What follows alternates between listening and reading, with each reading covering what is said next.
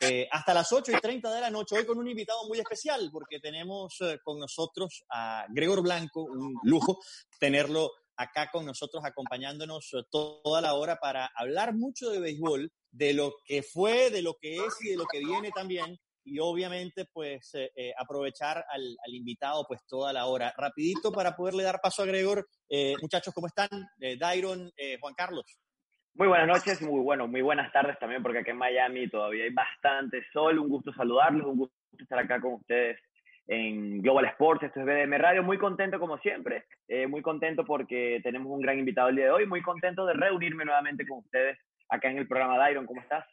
Juan Carlos, Pablo, obviamente Gregor Blanco. Un placer saludarlos hasta ahora. Eh, aquí en BDM Radio en Global Sport. Completamente un placer para mí. No pensé que a tan temprana edad iba a tener la oportunidad de entrevistar a un doble campeón de la Serie Mundial como lo es Gregor. Así que muy contento, muy feliz y bueno, nada, a darle, a darle la entrevista contenido a la gente, que es lo que necesitan en este momento para entretenerse, para olvidarse de todas las cosas malas que están pasando. Exactamente, Gregor. Bienvenido a Global Sports, bienvenido a BDM Radio, bienvenido a nuestras casas, cada uno en el confinamiento eh, respectivo. Y bueno, lo primero, preguntarte cómo estás llevando esta situación, este momento tan complejo, pero que al mismo tiempo nos ha ayudado a revisarnos mucho eh, a, todos. ¿Cómo estás? Bueno, muchachos, de verdad que muchas gracias por, por tenerme hoy con usted, a Juan, a, a, a Dairon y a ti, Pablo. De verdad que muchas gracias por, por tenerme aquí con, con ustedes y, y, poder hablar un poco sobre, eh, sobre béisbol. Y como ustedes mismos dijeron, lo, lo importante es que la gente eh, vea otra versión, eh, se, eh, así pueda ver que eh, esta parte humana de nosotros, creo que están haciendo un gran trabajo todos ustedes los periodistas, en tratando de, de brindarle a toda la gente esta parte de, que, no cono, que no conocían de, de, de los atletas, eh, de, la gente de la televisión, artistas, actores y, y, y, muchas cosas más. De verdad que súper contento con ustedes por, por, por estos logros y, esta, eh, esta idea tan, tan importante para, para brindarle a todos, eh, a toda la gente allá en su casa que, que están mirando este, este canal. A ver, eh, Juan Carlos. Sí, mira, mencionas algo muy interesante eh, y quiero tomarte la palabra en eso. Fíjate, en estos momentos tan difíciles no hay pelota, no hay deportes, y, y le ha tocado prácticamente eh, a la parte del periodismo junto con los jugadores a tratar de, bueno, de, de hacer entretenimiento, de llevar este un poco eh, lo que es por estos días el, el, entretenimiento deportivo. Y Gregor, te quiero empezar preguntando, ¿cuáles han sido las funciones del, del nuevo director senior de operaciones futbolísticas del, del comisionado de, del de la oficina del comisionado Rob Manfred, te quería preguntar cómo son las actividades de ese director por estos días, en donde, bueno, hay mucho trabajo fuera de las oficinas y desde casa. Sí, bueno, ahorita, ahorita de verdad que lo, lo que estamos, eh, lo que estamos tratando de buscar es cómo, cómo buscar la manera de que podamos jugar lo, lo, los, los juegos lo, que más podamos, ¿no? En, en, esta temporada 2020 se está buscando de, de tratar de hacerlo siempre y cuando este, nuestros jugadores estén, eh, estén, estén a salvo, eh, los fanáticos, eh, las ciudades, las ciudades como tal y, y, muchas cosas están, están en juego. De verdad que lo más, lo más importante ahorita es que el país se normalice y el país pueda este, lograr estar otra vez en, en, en buenas manos para poder y en buen camino para poder continuar con, con, con, lo demás. Por ahí he visto algunas cosas que, que, no son ciertas, que si se van a jugar todos los equipos en Arizona, que si esto, que si lo otro. Y bueno, con ustedes aquí lo puedo saber, que de verdad que son cosas que no son, que, no, que son to totalmente falsas. Y lo que, lo que lo más importante ahorita es que nosotros como, como MLB lo que queremos es la seguridad de, de, de, nuestros jugadores y, y, y, de, y de, todo, de, de, toda la gente, ¿no? Todos los fanáticos, de toda la gente que siempre está pendiente de que el béisbol siga evolucionando como tal. Gregor, lo dijiste, pero creo que lo necesito por lo menos yo confirmar.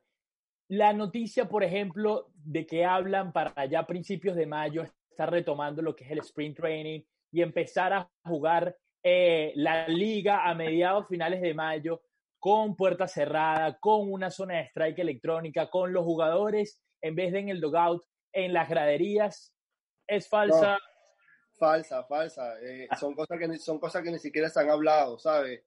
Son sí. puros rumores que, que, que, que, se, que, se, que se ha hablado y es bueno que, ¿sabe? Eh, poder hablar con ustedes. De verdad que el día de ayer tuvimos algunas reuniones eh, eh, sobre, sobre este tema que se está viralizando en, en todo, en todo el mundo. Se está hablando de que, que si, si la Grandes Ligas va a tener una, una, una strike zone de... Electrónica, que para que los padres estén lejos del catcher y demás exacto, que si se van a, que si van a jugar puerta cerrada, que si no sé qué, no.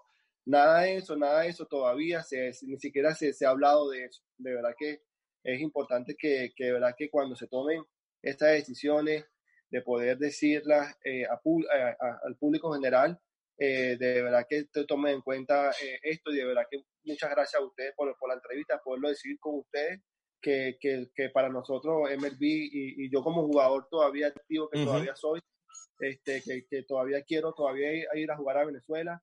Eh, eh, creo que es, importante, es importantísimo eh, estar ahora de este lado de como director y poder decirle a, todos los jugadores que lo que MLB quiere es lo mejor para, para los jugadores, para sus fanáticos, para la evolución del béisbol como tal y que podamos seguir avanzando en, todo esto.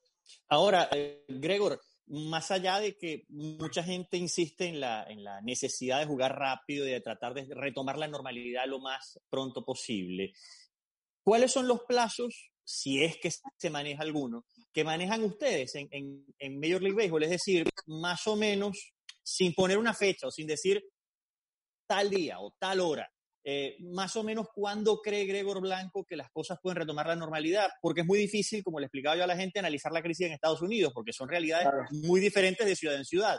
¿Cómo crees tú que se puede organizar justamente eso, siendo la realidad de Nueva York una, la de Florida otra, la de Arizona otra y así sucesivamente?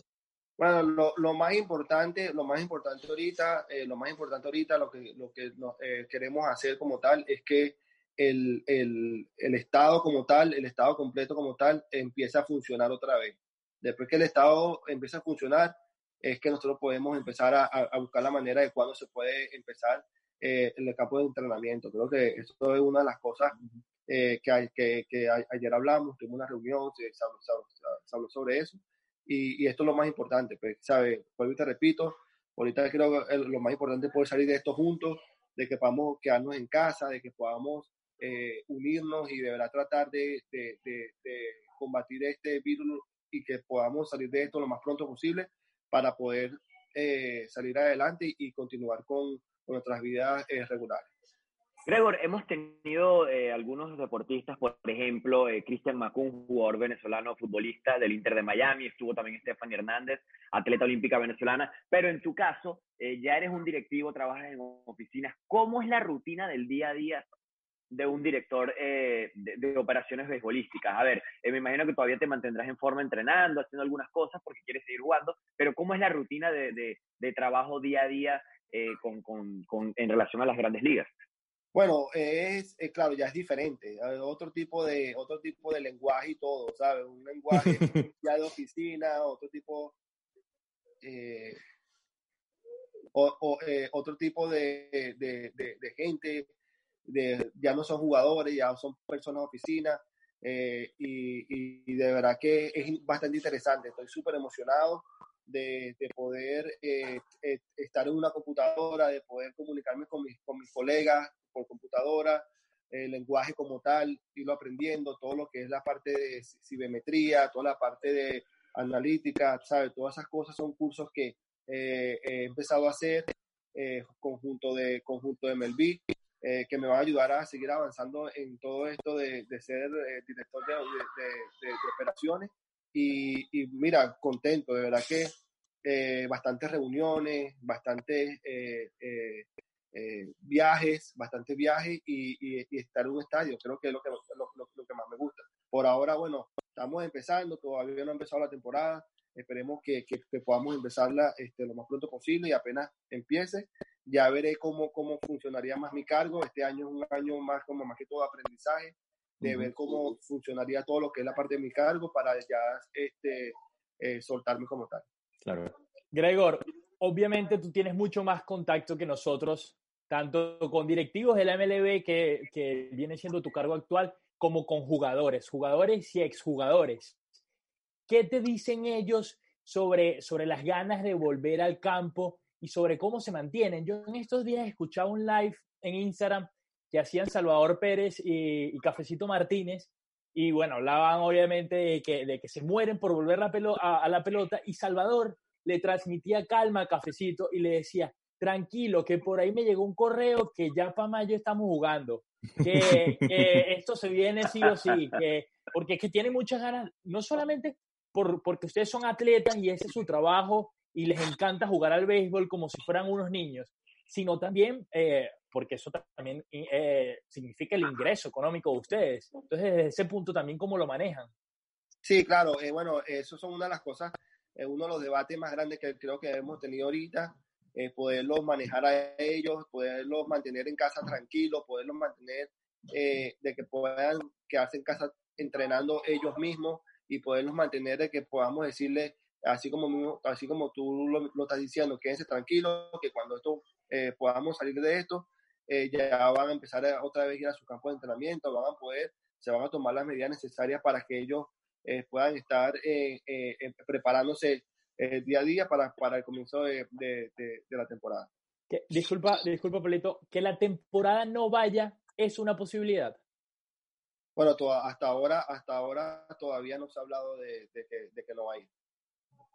Claro, claro. Eh, y, y, además que, bueno, técnicamente Major League Baseball ha tenido tiempo para, para organizar un poco las cosas, entendiendo que esto es una situación bien compleja.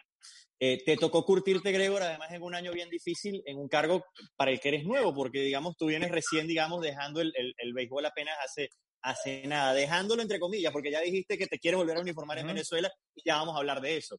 Pero, eh, pero te pregunto, ¿es muy difícil para tu rutina, para ti, que estás acostumbrado, bueno, agarro, salgo de la casa, voy al estadio, hago mi rutina como pelotero, me ejercito, ta, ta, ta, hago mi juego de pelota, regreso a la casa o estoy de gira, llego al hotel. es, muy difícil es muy difícil trabajar dentro de la casa, Gregor. Sí, sí, sí, sí. Mira lo que, mira, mira lo que me hizo hacer. Mira, bueno, mira lo que para allá, para allá vamos todos, para allá vamos todos. Mira lo que me hizo hacer. Imagínate, imagínate cómo estoy. Pero no, de verdad que es, es, es un... ¿Qué es lo más difícil? yo creo que nosotros como jugadores, o, eh, ¿sabe? Ustedes a lo mejor hicieron algún deporte y yo creo que uno como atleta, uno como deportista, para no decir como uno como atleta, uno como deportista, uno siempre tiene ese, eso de, de, de ese nivel de competencia alto, ¿no? En cuanto al nivel de competencia alto, siempre es cuando te propones hacer algo y quieres hacer, o empiezas un proyecto nuevo, o, o, o, la vida te da y, te cambia de rumbo. Tú dices, bueno, este rumbo ahora lo voy a tomar y voy a hacer lo mejor que yo pueda en este rumbo. En este caso me, me, me tocó, ¿sabes? Me, me, tocó tomar una decisión eh, un poquito drástica para, para mi carrera, pero era, era jugar dos años más, tres años más, o tener una carrera como director de, de, de, de Major League Baseball por, por muchos años, 20, 25 años, ¿sabes? Era algo que, que yo tenía que tomar esa decisión y yo creo que la, ante, ante que todo, ante el jugar, ante soy padre de familia, soy esposo, y yo creo que uno tiene que pensar eso un poquito y, fue una decisión que lo tomé por, por, por, por, por la familia, ¿sabes? Por decir, no nada más se trata de mí, de mí sino se trata del futuro de, de, la familia, que podamos estar eh, eh, bien eh, más adelante. Claro, Juan Carlos, me coleo rapidito. ¿Qué te llevó a tomar, a ver, ya me dijiste que te llevó a tomar la decisión, pero ¿cómo, cómo se te presentó la oportunidad? ¿Cómo fue, cómo fue esto? Bueno, mira, eh, fue bastante eh, eh, así como de la nada, ¿sabes? Fue algo, un compañero mío, que es Nick, Nick Honley, yo jugué con él en, en, San Francisco y, ahí éramos, él era el catcher suplente y yo era los suplente y siempre estábamos entrenando juntos, hablábamos de béisbol. Él estaba orgulloso de la, de la manera como yo entreno, yo igual. Eh, nos vimos el año pasado en AAA y él me dice, a mí me gustaría tenerte a ti si yo soy manager de, algún equipo. Y yo le dije, bueno, mira, claro que sí, cualquier cosa tú me llamas. Entonces, bueno, se le presentó la oportunidad. Eh, él conoce a, a, Chris Young, que Chris Young es el, presidente ahorita de, de, las operaciones de béisbol, y, y Chris Young lo llama y le, le comenta del trabajo. Y Chris Young parece que le pregunta, mira, tú conoces a alguien en, Latino, eh, en, del lado este, latino, que nos pueda ayudar en la parte latina como tal y también en la parte eh, eh, americana y que sea alguien que pueda hablar los lenguajes. y, él mismo le dijo, mira, no, Gregor Blanco, sé que tienes que llamar. Llámalo que él, él, él, él, te va a decir que sí. Y bueno, yo estaba ya firmando un contrato para, para, para México, a jugar la Liga de, de, de, de México con el equipo de Mazatlán. Ya había hablado con algunos equipos en Japón también. Este, y ya estaba a punto ya de, de, empezar esa faceta, ya no como grandes ligas, sino como en, en otras ligas. Y, y Me, me, me, tomó esa decisión, dije, bueno, o juego dos años más o tres años más, o, tengo una, o empiezo una carrera nueva de, de 30 años, ¿sabes? Yo creo que fue esa decisión eh, que, que, no la podía dejar pasar porque eh, sé que lo, lo, que implica ser director de béisbol, sé lo importante que es el cargo y, y, y, y, la parte económica de la familia y todo eso, creo que va a ser algo importante y yo dije, no, mira, no puedo dejar de desaprovechar esta oportunidad y yo creo que va a ser algo importante y a mí me encanta, ¿sabes? Me encanta poder ayudar, me encanta poder estar, tomar decisiones importantes y, y, estas cosas.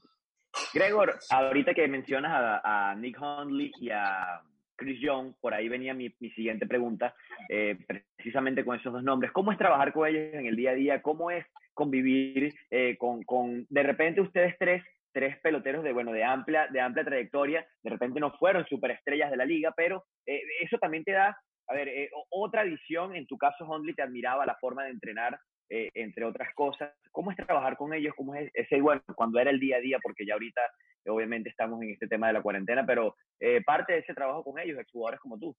Mira, yo creo que es importantísimo, yo creo que el béisbol, el béisbol va evolucionando, ustedes como, como, lo, como lo van viendo. Major League Baseball siempre ha sido una compañía donde nunca ha tenido jugadores en, en, la compañía como tal y mucho menos en la parte de, directiva. Siempre ha tenido gente estudiada, gente preparada para, para, para, para, hacer lo que hacen como Major League Baseball. Eh, pero ahora teniendo a Chris Young, mi persona, Nick Honley, eh, estamos, yo, yo fui al, al, headquarter de Major League en Nueva York y me di cuenta por qué ellos quieren que nosotros estemos de, de, ese lado ahora, ¿sabes? Que, que estemos en la parte eh, de, directiva de, de, la Major League Baseball, porque ellos, ellos, ellos, ellos quieren ver la parte de nosotros como jugadores eh, que fuimos y, y, y, mezclarla con, con la parte de, con la otra parte, ¿sabes? Con la parte de, verdad de, eh, personas eh, muchísimo, más preparadas en, en, en el ámbito de, de, oficina y poder hacer un trabajo en conjunto de poder evolucionar el béisbol de la manera que de verdad debería evolucionarse.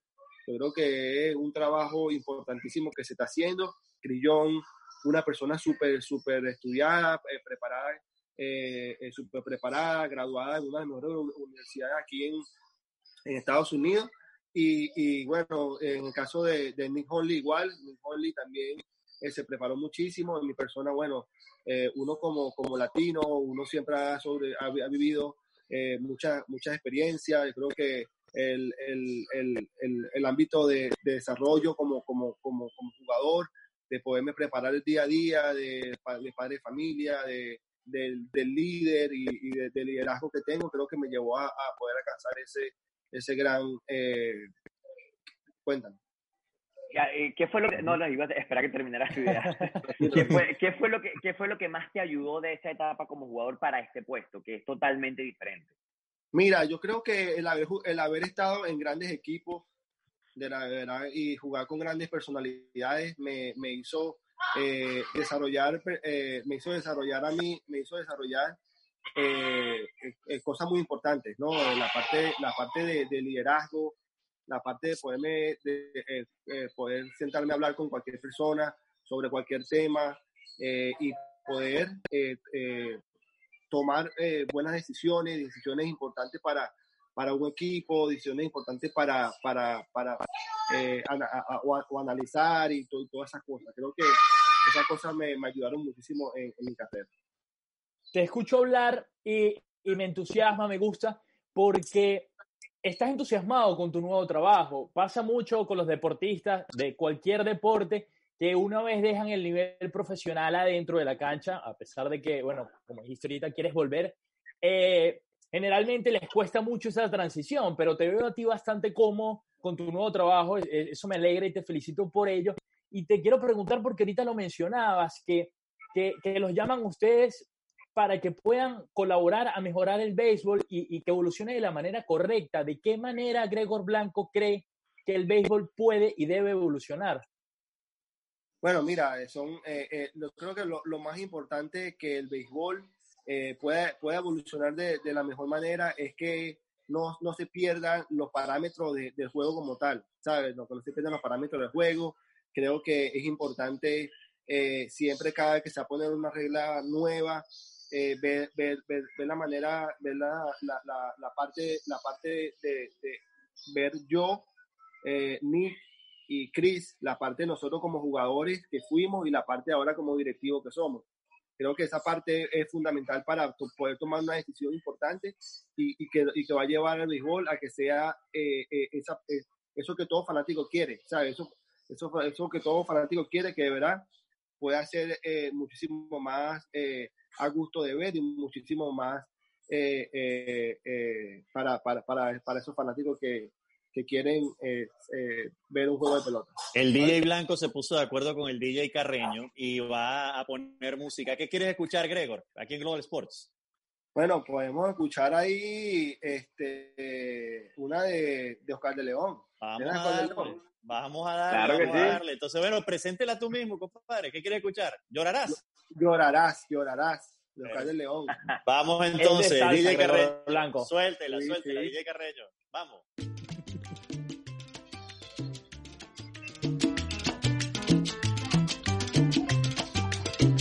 Sabroso, ¿ah? Buenísima, buenísima. No. Saca,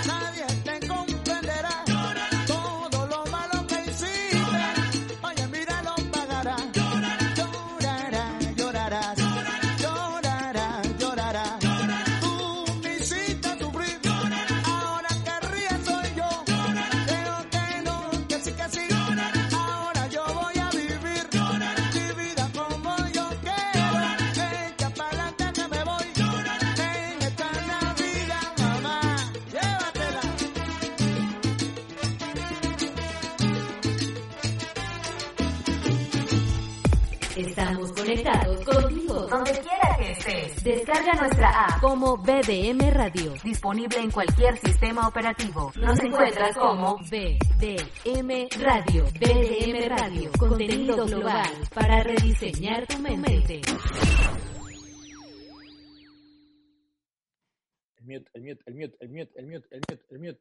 Seguimos en Global Sports, acá en BDM Radio, son las eh, 7.57 minutos de la noche, nos encontramos eh, Pablo García, Tyron Quiroz, junto a Gregor Blanco como invitado especial el día de hoy. Eh, Gregor Blanco, director de operaciones eh, beisbolísticas, adjunto a la oficina del comisionado de las grandes ligas, nos acompaña el día de hoy. Eh, continuamos, eh, muchachos. Un, de- Pablo, un de- un Tyron. detallito, un detallito antes de, antes de seguir. ¿Qué tan importante es la salsa para los peloteros, Gregor? No, importantísima, importantísima. Es la vida, ¿no? Sí, sí, sí, sí. Importantísima.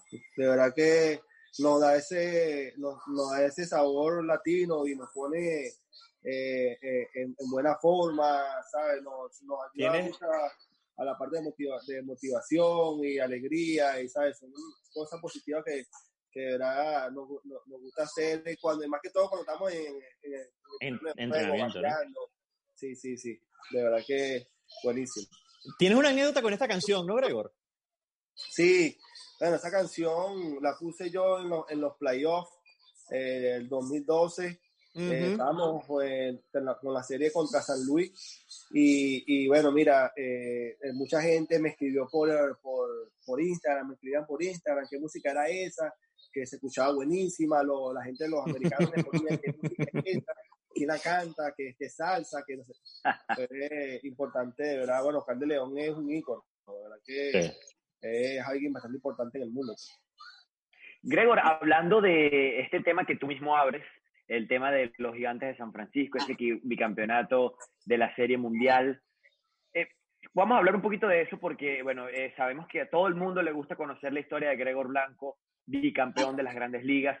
Gregor, los equipos de grandes ligas acostumbran a ser ampliamente el mejor equipo de la lo- los que son campeones amplia, a ser ampliamente el mejor equipo de la temporada. Pero con los gigantes de San Francisco pasó algo diferente era el equipo el underdog. En, cada vez que salía campeón era el equipo que pasaba por debajo de la mesa.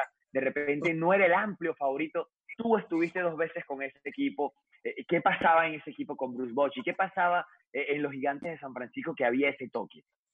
Bueno, mira, una de las cosas que yo vi apenas yo llegué ahí, eh, para, para volver un poquito más, una de las cosas que yo como tiburón de la Guaira eh, se, siento y, y- y- de verdad que me ayudó muchísimo a- en mi carrera es poder, poder jugar y sentir cada, cada pérdida, ¿no? Cada pérdida de, de frustración, cada vez que se perdía como tiburón de la Guaira, eh, no, era, no era mi nombre, sino era el nombre de adelante, ¿no? Era el nombre de, de la Guaira como tal, era el que estaba perdiendo, no estaba perdiendo el Grego Blanco como tal. El Grego Blanco se puede haber ido ese día de 4-4, dos dobles, eh, cinco empujadas y se perdía el partido y, y era algo que yo decía, me molestaba, ¿sabes? Era algo que decía, wow, perdimos, perdimos el partido y era algo de sentimiento, era algo de, de fanatismo y yo decía, yo quisiera encontrar algo así, pero en las grandes ligas, en el equipo de los Bravos Atlanta, en el equipo de, de, de, de,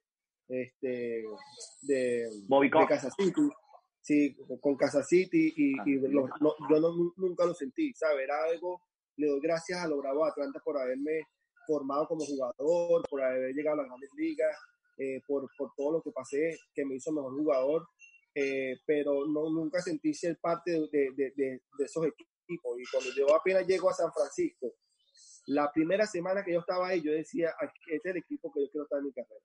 De verdad que es algo impresionante como los jugadores te hacen, te hacen sentir, te, te, te, te halagan, te, te ayudan a que tú seas parte de eso tan grande que, que, que ellos son, ¿sabes?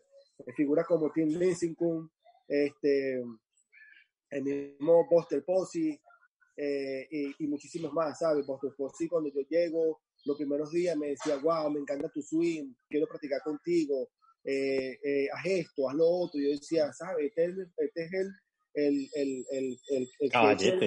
el Sí. catcher, el catcher que fue novato del año 2010, quedó campeón ese año, el 2011, eh, eh, Si- Silver, eh, Silver, ah, Silver Award, de, de, de- de su posición. Correcto.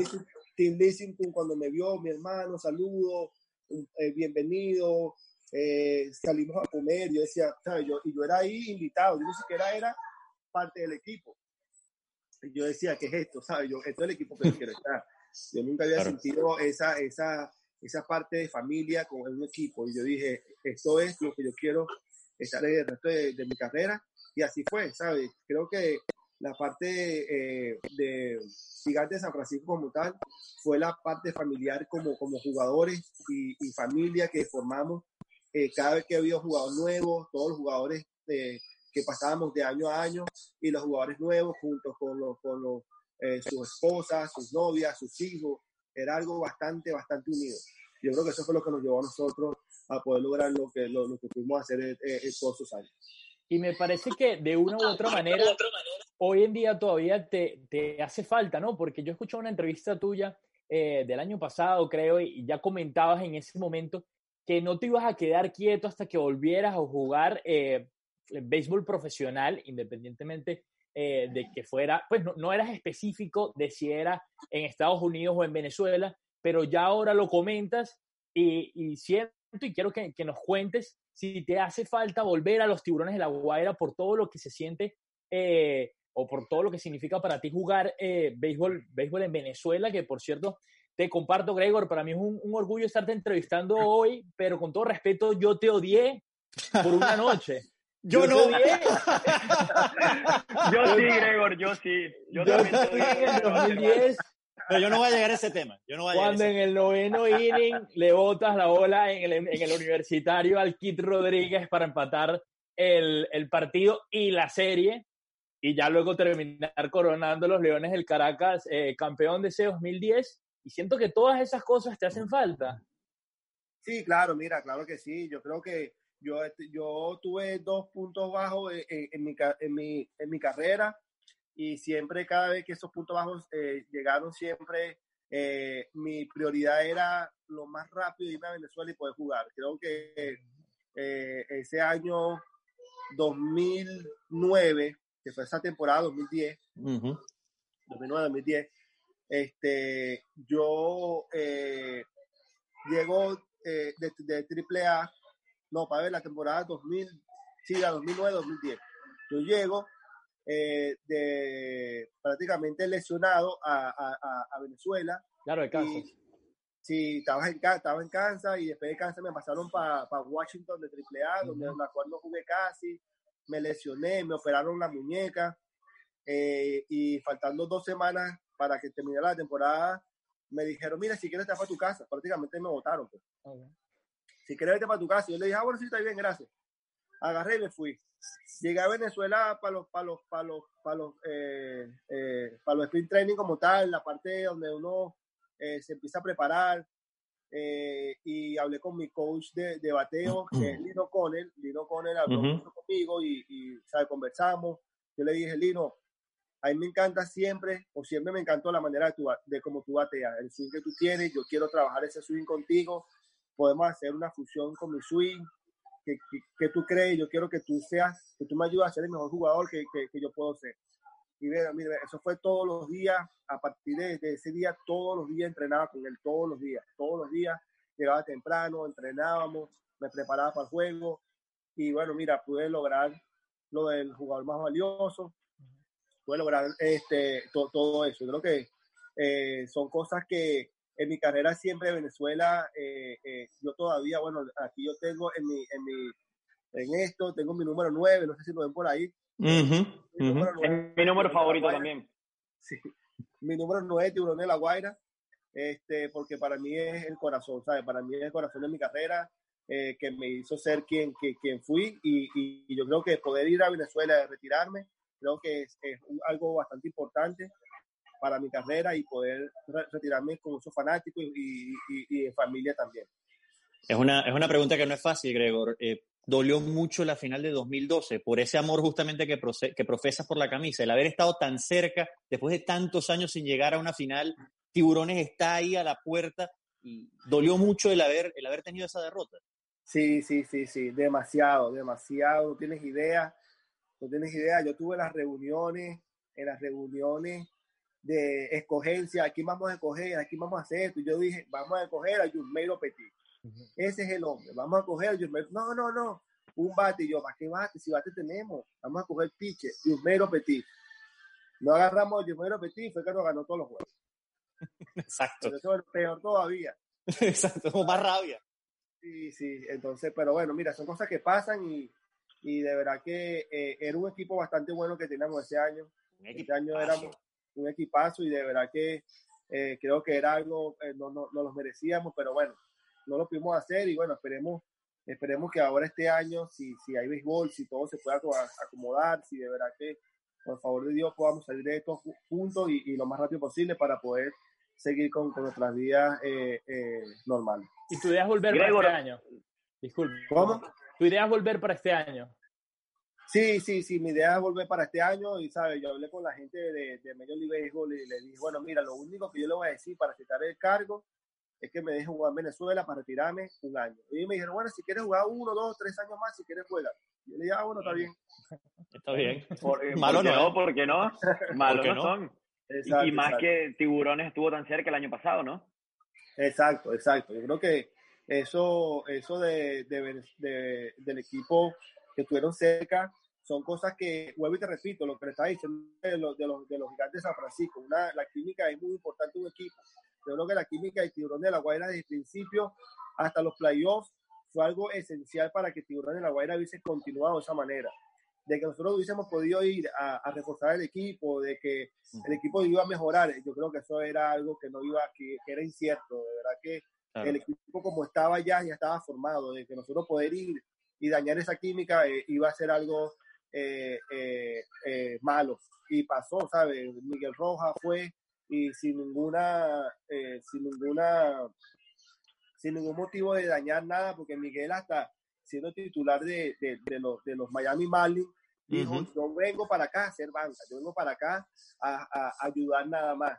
Pero yo, ¿sabes? Yo, si tú vas, un jugador que es eh, si eres titular de un equipo de grandes ligas, va a un equipo de la, de la Liga Venezolana a hacer banca, es como que mismo degradarse el mismo, ¿sabes? Yo le dije, Miguel, yo creo que estás haciendo algo que tú quieres ayudar para el, para el equipo, pero te estás tú mismo mermando eh, tus habilidades, ¿sabes? Si vas, ve a jugar, si no, no vayas. A la final fue, no, no lo metieron a jugar, después sí lo metieron, después esto, hubo discusiones entre jugadores y, y pasó lo que tenía que pasar. Yo creo que eh, es la parte que yo digo eh, eh, como dos veces, eh, dos veces como bicampeón, que la química de un equipo es muy importante. Y yo creo que eso al final se, se, se manejó de otra manera y no se pudo lograr el, el campeonato. Gregor, ¿y todo eso que sucedió en Venezuela te causa a ti alguna inquietud, algún tipo de preocupación, de miedo al ir a jugar, eh, que bueno, que se vuelva a torcer eh, de alguna manera todo como lastimosamente sucedió? ¿Te causa a ti eso alguna inquietud? ¿Te, te, te mantiene preocupado? Bueno, no, eh, en, en, el momento, en el momento que pasó, sí. En el momento que pasó, sí, porque, ¿sabes? Era algo que, que yo lo veía venir por una de las razones por qué no fui ese, ese, ese, el año pasado.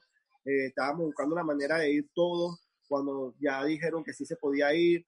Este, estábamos buscando de llegar a Venezuela el, el 20 y pico de diciembre, ya el equipo estaba clasificado en primer lugar y yo dije, wow, pero es que ir para allá y poder dar, tener esa química, creo que va a ser algo eh, eh, muy difícil. Ya los jugadores han clasificado, han estado ahí en esa instancia ellos solos y yo creo que poder ir y, y quitarle un puesto a un muchacho o quitarle un puesto a, a, un, a un jugador que ha jugado toda la temporada, que, que, que, que, se ha partido como el lomo, como quien dice, de poder estado ahí eh, toda la temporada para poder llegar nosotros al final y decirle, bueno, ahora, ahora me toca a mí, tú te sientas, creo que iba a ser algo muy difícil de, de asimilar y, y, uno como jugador, uno tiene que a veces ver, ver esa parte humana también, de, de, si lo hace o no lo hace.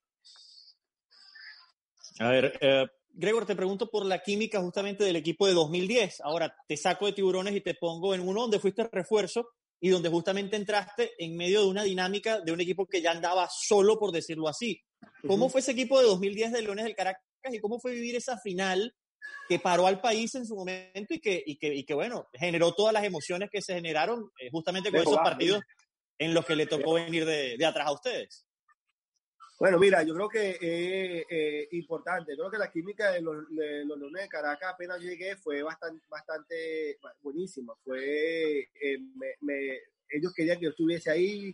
Me, me, me dijeron, wow, ahora sí tenemos el mejor primer bate del béisbol, que lo vamos a hacer, que vamos a ser campeones, que no sé qué, ¿sabes? Y me, y me, me llevaron rápido a, a, a, ser parte de, de, ellos. De verdad que eh, los jugadores que estaban en ese momento eran jugadores eh, conscientes, jugadores que le encanta jugar el, el béisbol.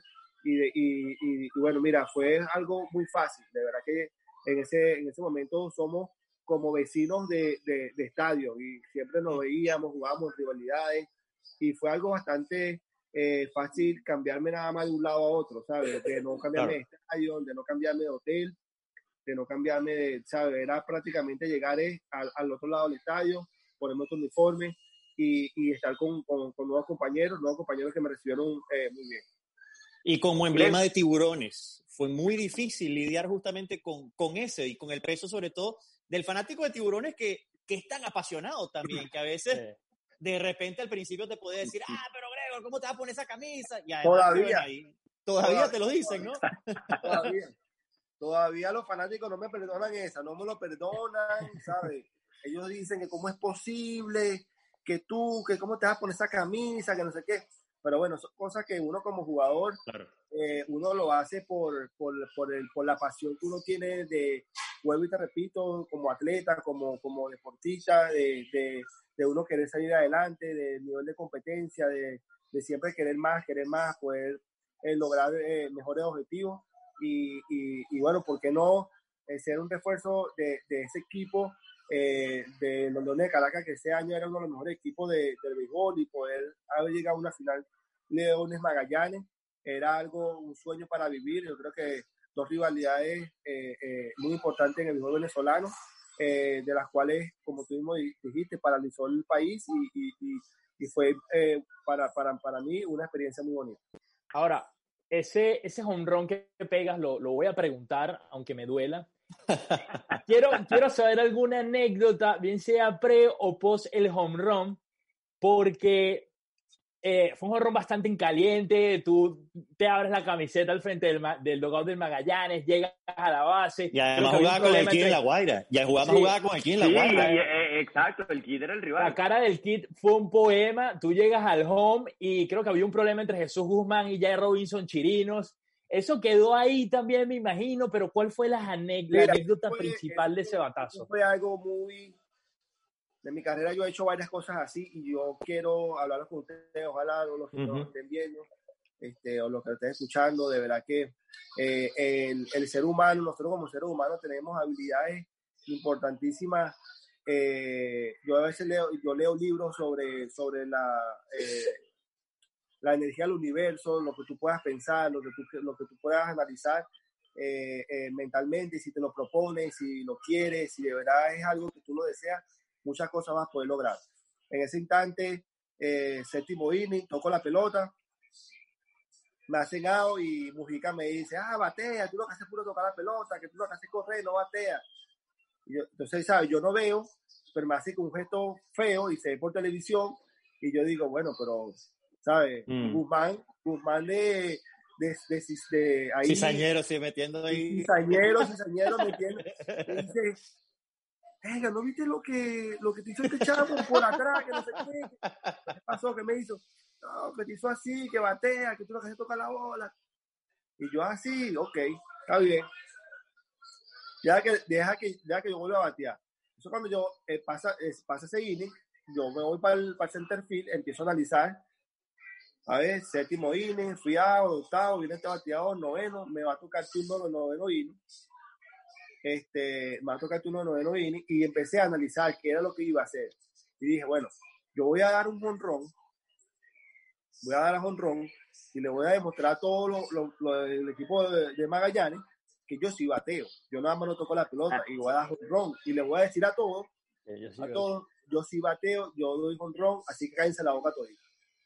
Entonces, bueno, llega el momento, noveno inning, está Francisco Rodríguez en, en, en, el, en el montículo, y yo dije, bueno, Francisco Rodríguez es un pitcher, eh, en, ese momento todavía era el mejor pitcher, el mejor cerrador de las grandes ligas. Sí. Y, y, y yo dije, bueno, yo sé que levanta el, el pie bastante. Cuando él hace slide step, él cambia su mecánica y empieza a dejar los picheos un poquito más arriba. Él no va a querer que yo me envase. Él me va a buscar de querer marcar rápido. Yo no puedo dejar que me marque. Yo tengo que buscar de batear esa recta. Porque si me la hacen los picheos quebrados, los picheos quebrados son imbateables. Eh, entonces yo dije, bueno, me tengo que preparar batear de una vez.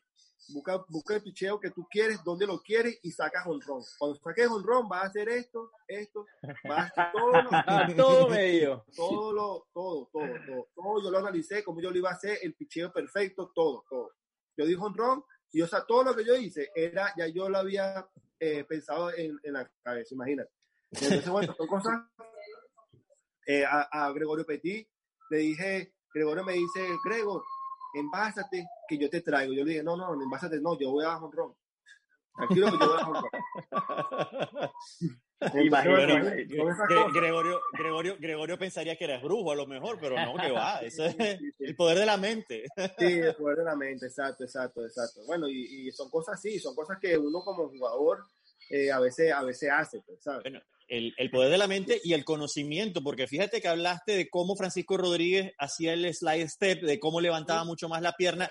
Era una ventaja el hecho de que, hubiera- de, de que hubieran jugado juntos, de que hubiesen estado tanto tiempo, de, de tenerlo tanto tiempo en, en el mismo sitio. No, yo creo que más que todo de verlo, más que todo en las grandes ligas, verlo en las grandes ligas como el, como el picha, cada vez que se le vaciaba, cada vez que se le vaciaba un bateador, bueno, también ahí también tenerlo ahí, cada vez que se le vaciaba un, ba- un un bateador, ya era algo diferente, cambiaba, se ponía, se ponía mucho más cortico, empezaba a dejar, empezaba a dejar un picheo un poquito más alto, eh, daba base por bola, eh, entonces yo dije, bueno, el juego está por una, yo sé que él no va a querer envasarme, si yo me envaso, le puedo robar segunda, le puedo robar tercera. Entonces era, era ese factor de que yo decía, me va a buscar de marcar y, así fue. Gregor, tú ahorita mencionaste em, que tú has tenido varios momentos interesantes, importantes, cruciales en tu carrera, momentos de momentos. Yo quiero ir al 13 de junio de 2012, partido en el AT&T Park, eh, San Francisco recibiendo a los Astros de Houston. Tú en el séptimo inning le sacaste la pata del barro a Matt Cain. Así como nos describiste ahorita ese, e- ese momento del batazo al Kid Rodríguez, ¿cómo recuerdas tú eh, el momento previo y el momento posterior al batazo que le salvas el, el juego perfecto a Matt Cain? En la Mira, y, y fue algo un poquito similar, pero ya esto sí es más estudiado, como tú dices, ya esta es la parte más como de, de, de, de estudiar del juego. Eh, estoy en el right field, está McCain pichando, ya está en el séptimo inning, eh, su picheo, su mejor picheo es el sinker, bateador zurdo, el picheo afuera era el picheo que iba a tener que lanzar en ese picheo 3 y 2, el bateador zurdo, yo jugué con el bateador y creo que eso fue una, una, una de las cosas que me ayudó a poder haber agarrado ese, ese, ese batazo. Ese bateador zurdo es un bateador que no tiene la habilidad de batear la pelota afuera para la banda contraria. Él es un que le pega adelante, pichó afuera, más cuando es 5. Y yo dije, bueno, si le pega esta pelota ahí, donde es, él la va a meter en este lado, más o menos, así que prepárate. Antes que McCain lanzara la pelota, ya yo me estaba moviendo, literalmente, ya yo me estaba moviendo, ya tenía como dos, dos, tres pasos ganados para ese sitio.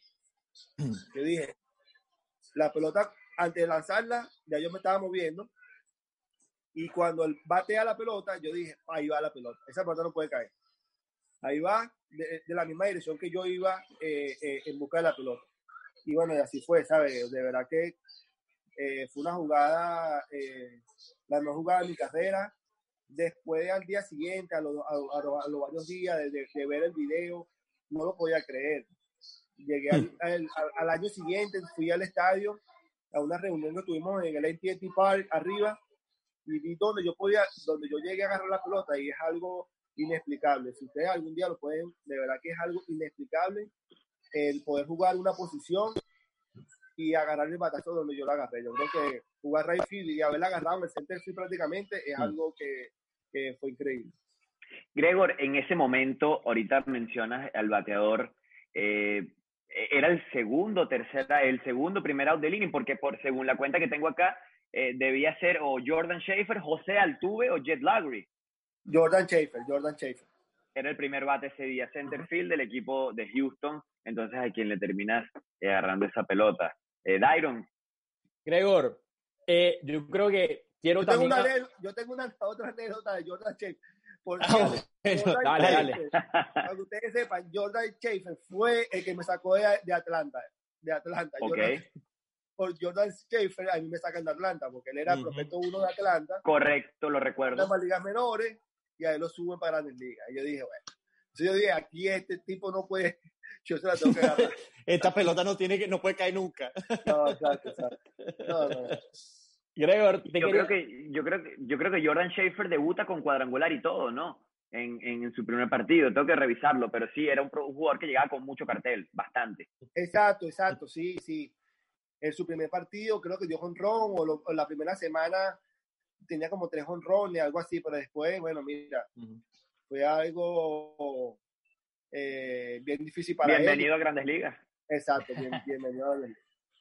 Gregor, ahora ya en esta fase de directivo también, eh, también tienes, desarrollas allá en Doral un laboratorio de bateo. Quería que nos cuentes un poquito de eso y quería, pero quería sobre todo preguntarte, porque tú tienes un, un- un hijo pequeño, el que juega béisbol también, al que estás Por ahí, pendiente, ahí está.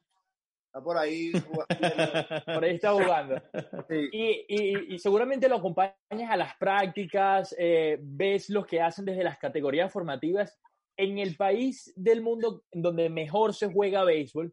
Entonces quiero saber eh, qué necesidad notaste tú y para, para formar este laboratorio de bateo que quieres suplir y que, quiere, y que quieres decir, yo no quiero que los niños sigan creciendo como con estas deficiencias, si se le puede llamar así. Yo quiero aportarle esto. Bueno, algo, algo bastante eh, importante que me pasó cuando yo abro esto fue el cargo que el cargo de director. Yo creo que el cargo de director también me va a ayudar a poder, a, eh, poder meterme en, en- en ese mundo del béisbol amateur, de, de, de, de- de los muchachos, de poder organizar, de ver cómo está el sistema y de ver el sistema está un poco corrompido, el sistema está bastante destruido, ¿sabes? Yo creo que eh, tengo, como huevo, tú lo, repites, tú lo repites, tengo un hijo de nueve años, el cual veo que no están aprendiendo, los muchachos de la edad de, ellos no están aprendiendo, todo el sistema está bastante, eh, eh, todo es la parte del dinero, todo es, es- para mi bolsillo y no se está or- organizando, de verdad enseñarlos bien, de la manera correcta. Eh, eh, hay bastantes eh, entrenadores que no están que no saben de lo que están de lo que están hablando, de lo que están haciendo, lo que hacen es puro ver videos en internet y empiezan a enseñar a los muchachos, pero sin tener ninguna experiencia alguna. Sí. Y yo creo que esas son las cosas que me llevaron a poder formar ese Baring Cage, ese Baring Cage, donde yo, van los muchachos, les hablamos de bateo, les hablamos de, de la parte psicológica del béisbol, les hablamos de la parte de confianza. Yo creo que ah, la- eh, los niños aquí de 9, 10 años ya le están metiendo demasiado psicología, no les están enseñando la parte de que jueguen el béisbol por el amor al, deporte, sino es mucho, eh, eh, mucho estrés y, muchas cosas. De verdad que ellos a esa edad no, no tienen por qué estar, estar pendientes. Yo creo que eh, es algo que, que he venido haciendo y quiero seguirlo haciendo. De verdad estoy muy, pero muy motivado en, en ese proyecto de poder seguirlo creciendo y de poder seguir avanzando en eso porque sé que es algo que tenemos que atacar.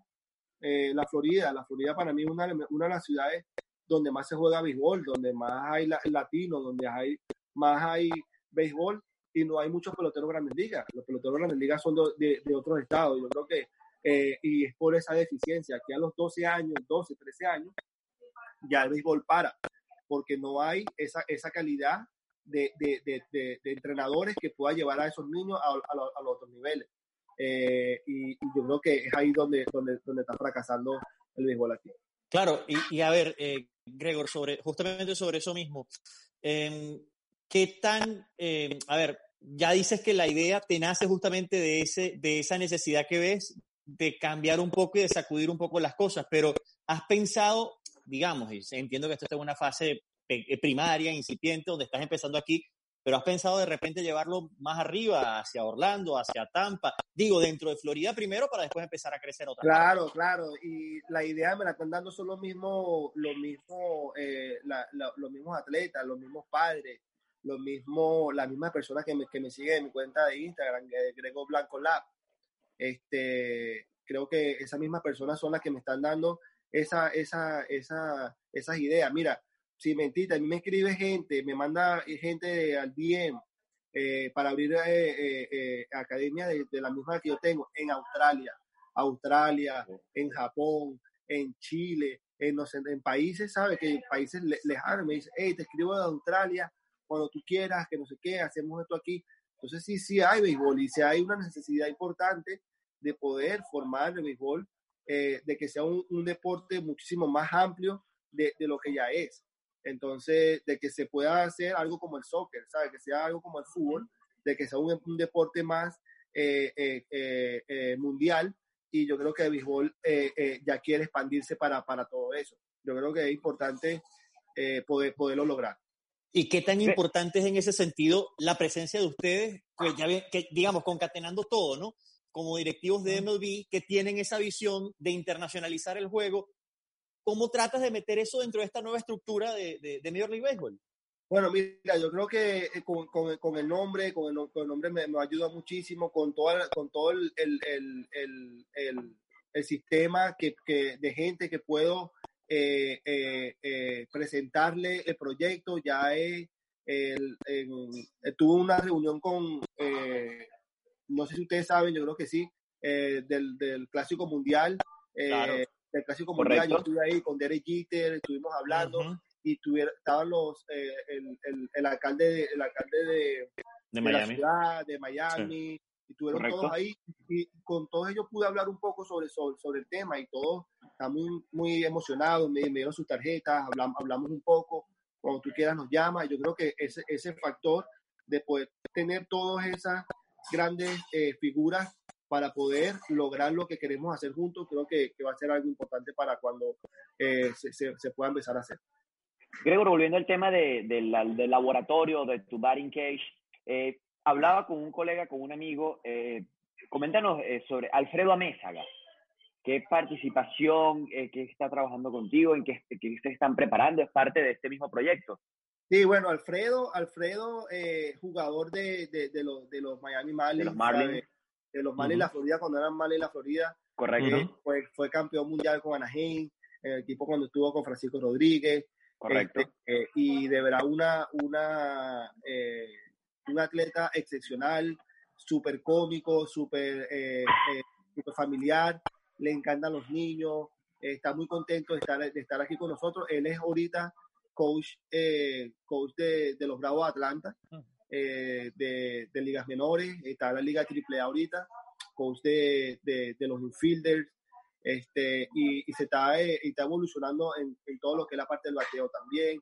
Y bueno, ahorita está aquí con nosotros, está aquí con nosotros debido a que todo lo que está pasando, y yo lo, lo conozco, somos grandes amigos, me dijo Gregor, si cualquier cosa, eh, me gustaría ayudarte, me gustaría, su hijo está ahí entrenando conmigo, y me dijo, bueno, mira, si mi hijo está aquí, yo vengo, eh, eh, te ayudo, estoy aquí en la casa y bueno, tuvimos un par de semanas ahí y de verdad que le gusta, le gusta el proyecto, le gusta el proyecto, le gusta la, la idea y, está muy contento de estar ahí con nosotros. No va a estar a lo mejor a largo plazo por ahora, pero sí es algo que él quiere hacer eh, mucho más adelante. Yo creo, Gregor, que tú desde tu puesto de directivo en la MLB y desde tu puesto también de, formador de futuros jugadores de béisbol, si se le puede llamar, ¿me puedes ayudar a responder esta pregunta? Acá en Estados Unidos eh, hay, existen varios deportes, tú lo sabes mejor que yo, profesionales que atraen la atención del mundo entero. El fútbol americano, el básquetbol, el béisbol, y también se está metiendo en estos momentos, está agarrando más fuerza de lo que tenía ya hace unos años el fútbol.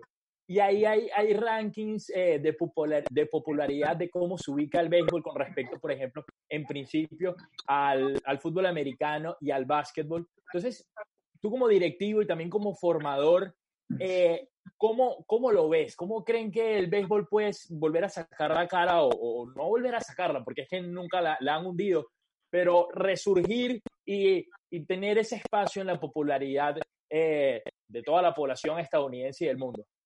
Bueno, yo creo que una uno de los factores que se hizo, vuelvo y te repito, es contratar a Chris Young. Chris Young, mi persona, Ok. Nick Holly y vienen muchísimos más. Nosotros somos nosotros somos los primeros eh, que estamos eh, eh, por, por la parte de Major League Baseball eh, buscando esto porque eh, viéndolo de, de la manera del béisbol como tal, Major League Baseball siempre ha sido una oficina, siempre ha sido personas estudiadas, preparadas para, para formar para una empresa. Pero eh, hay, hay que verla también de la parte de la, de, de- de la parte de jugadores, eh, que los, las, otras, las, otras, las otras empresas, las otras NFL, eh, básquet, todas las demás tienen, e- tienen esa parte este, en, en, en, en su, en, su, en la NBA, en el NFL, en la, en la parte de oficina. El béisbol está comenzando y yo creo que eso va a ser algo muy importante para, para el futuro de, de, de, de, la empresa como tal.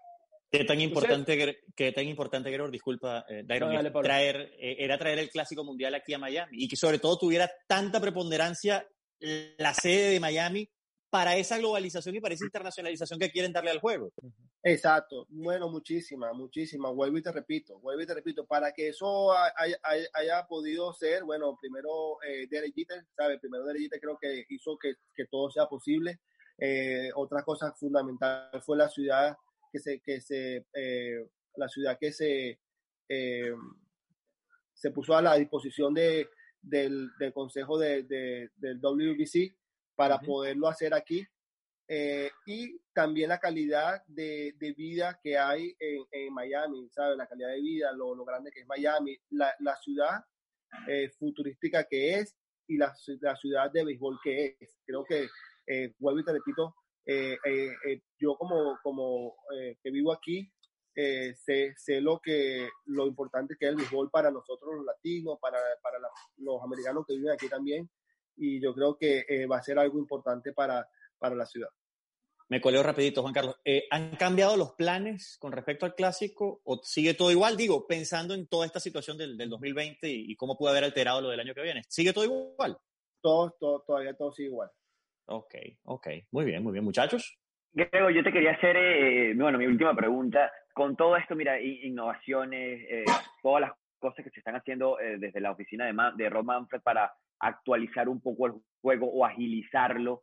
eh, ¿Cómo vas tú con el tema de la analítica, ese, ese tan polémico tema, el tema de la sabermetría? Eh, ¿Cómo son los días de Gregor Blanco en las oficinas con la sabermetría? Bueno, todavía, ahorita, ahorita to- con la cibermetría voy un poquito mejor. Con la parte analítica sí voy todavía, que si dos más todavía no la, estoy, no, la, asi- no la he asimilado todavía mucho. Pero la parte de simetría sí, yo creo que son cosas que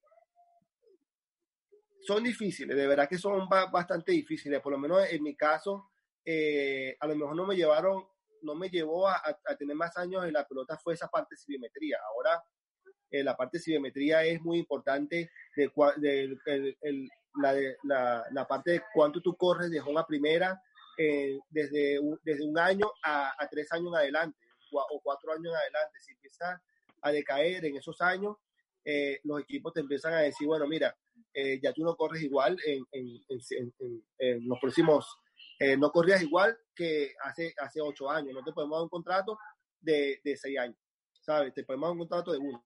Carlos González, Gerardo Parra, mi persona, eh, eso es lo que está pasando, ¿entiendes? Y, y yo entiendo por qué lo hacen, ¿sabes? Es una, vuelvo y te repito, es algo eh, de, de, de negocio, es un negocio y es algo que de verdad es para el beneficio del mismo eh, Major League Baseball, de que vengan jugadores nuevos, de que vengan jugadores eh, de, de, de la, de la nueva camada y ya se están, ya se están viendo jugadores muchísimo más jóvenes, un Ronald Acuña este, y, y, y jugadores así. Yo creo que eh, es importante es, esa parte de, de, que se está moviendo en el béisbol. Eh, y, y, ahora, y ahora que te digo que estoy metido en esto, es, mira, me he sentado a hablar con gente de cibermetría, tengo cursos, eh, mañana tengo uno de analítica y de verdad, y ¿sabes? son gente que saben eh, cualquier cantidad de preguntas que tú le hagas sobre números, que si 0 y 1, cuál es el porcentaje de 0 y 1 por, por carrera, con primera base, con la cuenta y dos y dos, bateando tal en tal estadio. Una vaina así. ¿sabes? Sí, porque todo, todo ¿sabes? Eh, todo, todo, es, todo es por número y todo esto lo sacan, Ujú. pero así. es una cosa que, eh, eh, y, y bueno, todo eso eh, es lo que ha venido evolucionando el béisbol. Claro. Eh, Gregor, te quería, bueno, yo no sé si ustedes tienen alguna última pregunta. A mí, yo acabo Yo de tengo, un, recordar otra. yo tengo un par, pero dale, dale, dale, pero dale, dale. Dale, dale. No, Bueno. pero no, nos robamos cinco minutos. no Dale, dale, Bueno, sí. mira, te quería Hasta que preguntar, diga. esta, esta, esta era una pregunta ya muy eh, de la, desde la parte de la puede hacer un fanático quizás. eh, formar parte de esa generación dorada de centerfield venezolanos, formar parte por más de 10 temporadas y ser la, la bandera del centerfield junto con Indy Chávez y Franklin Gutiérrez. Ustedes tres eran, eh, yo creo que mira, el santo y seña del centerfield venezolano en esos años. Cuéntanos un poquito de esa experiencia de haber vivido alrededor de ellos tu carrera. Mira, importantísima, importantísima. Creo que, eh, y mucho respeto, y mucho respeto. Andy, eh, coach de, de, de los Mets Nueva York. Eh, el año pasado yo estuve con la, con la de los Mets y, y lo vi y hablamos y estuvimos conversando sobre todo eso. De verdad que le dijo de Andy, de verdad que te admiro. Eh, le dije, tuve una rivalidad contigo, cuando estuve con, le comenté, cuando estuve con, que hice campeón a, bueno, hicimos campeones, ¿no? Eh, fuimos campeones eh, con los Tigres de Aragua. Me acuerdo yo que ese fue uno de, mis, uno de mis primeros años con los Tigres de Aragua, eh, que fui a reforzar, y Andy Chávez ya era Andy Chávez.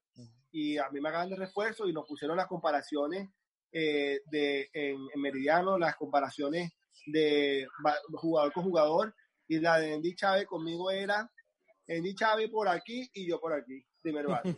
Y yo dije, dije, no, yo tengo que hacer que esto sea diferente. Yo tengo que, cada vez que se envase, yo me tengo que envasar. Cada vez que es de aquí, yo tengo que dar doble. Cada vez que yo, yo tengo que hacerlo mejor, tengo que hacerlo mejor, tengo que hacerlo mejor. Y bueno, así fue, de verdad que tuve una gran, una gran, una gran final ahí también con, con Tigre Aragua. Este, y por, por ahí también, ¿sabes? Me ayudó muchísimo a esa, a esa competencia. Creo que son competencias sanas y, y yo se lo dije a Andy, ¿sabes? Andy se, se, se echó a reír y de verdad que eh, Franklin, igual, Franklin, eh, jugábamos en, en, en, contra y de verdad que la gente me preguntaba que Franklin es mejor que tú, que tú eres mejor que Franklin, que no sé qué, y siempre lo, lo, cuando nos veíamos, echábamos cuentos y lo que hacíamos era reírnos de, de, de, de todo eso. Ahorita que tocábamos el tema del Clásico Mundial, yo te quería preguntar, ¿qué le queda faltando al equipo de Venezuela que a, a mi impresión siempre queda debiendo a la hora de llegar al Clásico Mundial? ¿Qué, qué le falta al equipo de Venezuela para, para que ponga eh, esos papeles sobre la mesa? Porque nosotros siempre llegamos al, al Clásico Mundial con muchísimos jugadores en, en, en, las grandes ligas, en la Serie Mundial, eh, los mejores, o sea, no es por nada, pero Venezuela tiene muchos de los mejores jugadores de las grandes ligas y cuando llegamos al Clásico Mundial siempre parece que nos falta cinco para, para el peso. Bueno, mira, yo creo que una de las cosas que yo como el, el, el Clásico Mundial que nosotros, que yo fui en el 2009, uh -huh. eh, ese Clásico uh -huh. Mundial fue bastante, si, si ustedes ven el, el. El equipo más balanceado, fue, creo yo. Sí, y ese es el factor. Fue un, fue un, fue un, fue un equipo, equipo. No fue nombre, no era nombre, era un equipo. Uh -huh. Eran jugadores, eran jugadores eh, eh, que de verdad eran un centerfield, primer bate, defensa, fuerza, picheo, unión, ¿sabes? No eran nombres. Yo creo que esa parte de nombre es importante tenerla en un, en un equipo, pero cuando se va a hacer el line-up, cuando se va a hacer el equipo, es importante que se tenga un primer bate que pueda envasarse, que pueda tener un buen on base por cent, que pueda robar una base, que pueda hacer este eh, dolor de cabeza a los pitches, que pueda haber segundo, un segundo bate que batee la bola para el otro lado, un tercer bate que batee bien con, con, con, con de posición, uh -huh. un cuarto bate que te saque la pelota, un quinto bate, un segunda base bueno, un todo, ¿sabes? Todas esas cosas son muy importantes. Y, y igualito la parte de picheo. Ven, con la parte de picheo igual, buenos relevistas, relevistas intermedios, relevistas eh, cerradores, ¿sabes? Todas esas cosas, no, no un cerrador que te tiene el octavo, ¿sabes? No, tener un cerrador, un, un zero man, todas esas cosas creo que son muy importantes yo creo que eso es lo que le ha faltado a Venezuela en, en, en, en, en ese entonces. Creo que en el, momento de nosotros tuvimos la oportunidad, si se hubiese tomado la decisión importante haber puesto a Félix Hernández en, en, contra el equipo de Corea, hubiésemos, hubiésemos ido a esa, a esa final. Sí, pero lamentablemente no fue así. Lamentablemente se nos acaba de terminar el, el tiempo. Bueno, ya por ahí el, el, el, director Frank Carreño ya nos estaba haciendo señas por el, por el WhatsApp. Pero qué gustazo, Gregor. Nos encantaría repetir contigo pronto. Eh, eh, y, y, bueno, ojalá pues eh, esto pase rápido. Y nada más te pido un mensaje para la gente que nos está viendo a través de YouTube, para la gente que nos va a ver también a través del Instagram Live y que, y que bueno, que nos ha acompañado también en el, en el audio, porque esto queda en formato podcast. Eh, un mensaje, Gregor, para, para toda la afición del deporte y para quien escucha VDM Radio eh, eh, para esta cuarentena, ¿qué, ¿qué, le aconseja simplemente? Bueno, saludo a toda la gente, de verdad que a toda la gente que, que, que, que está en sintonía, este, que está pendiente de, de, de, de, toda la parte del béisbol y de verdad que estos muchachos que están haciendo un gran trabajo, de verdad los felicito a todos y bueno, cuídense mucho por ahí y, y, estamos en contacto, de verdad que cualquier cosa que necesiten estamos aquí a la orden. Bien, era Gregor Blanco con nosotros. Juan Carlos. Lo esperamos, bueno, cuando todo esto pase o cuando podamos salir de nuestras casas con tranquilidad, esperamos a Gregor, esperamos a Gregor en los estudios de BDM Radio acá en el Doral, Miami, ¿no? Es así. Seguro es que así. sí, seguro que sí. Bueno. Es así. Dairon. Muchas gracias, Gregor, por estar con nosotros. Dairon.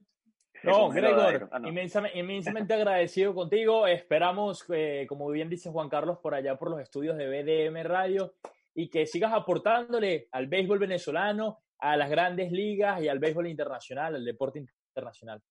Gracias, mi hermano, gracias. Cuídense, saludos. Bien, nosotros cerramos de esta forma esta edición de Global Sports con eh, Fran Carreño y Lucía Tobar en la dirección de la estación, eh, con Juan Carlos Guerrero, Dairon Quiroz y quien tuvo el gusto, Pablo García, acá en eh, sus casas, como Gregor Blanco también en la suya. Y usted, por favor, no salga haga eh, caso de las recomendaciones, manténganse a resguardo, cuídense mucho, los queremos a salvo, los queremos con nosotros para que nos acompañen en el Clásico Mundial, en la temporada regular de Lujos de Grandes Ligas, en todos los eventos que vienen donde BDM Radio va a tener presencia y va a estar con ustedes. Gran abrazo, nos reencontramos el próximo lunes. Chao, chao. Sonido que gira por el mundo. Sonido inteligente que está más cerca más cerca de. Descarga nuestra app en tu tienda favorita y reproduce la mejor programación. Somos BDM Radio, contenido global para rediseñar tu mente.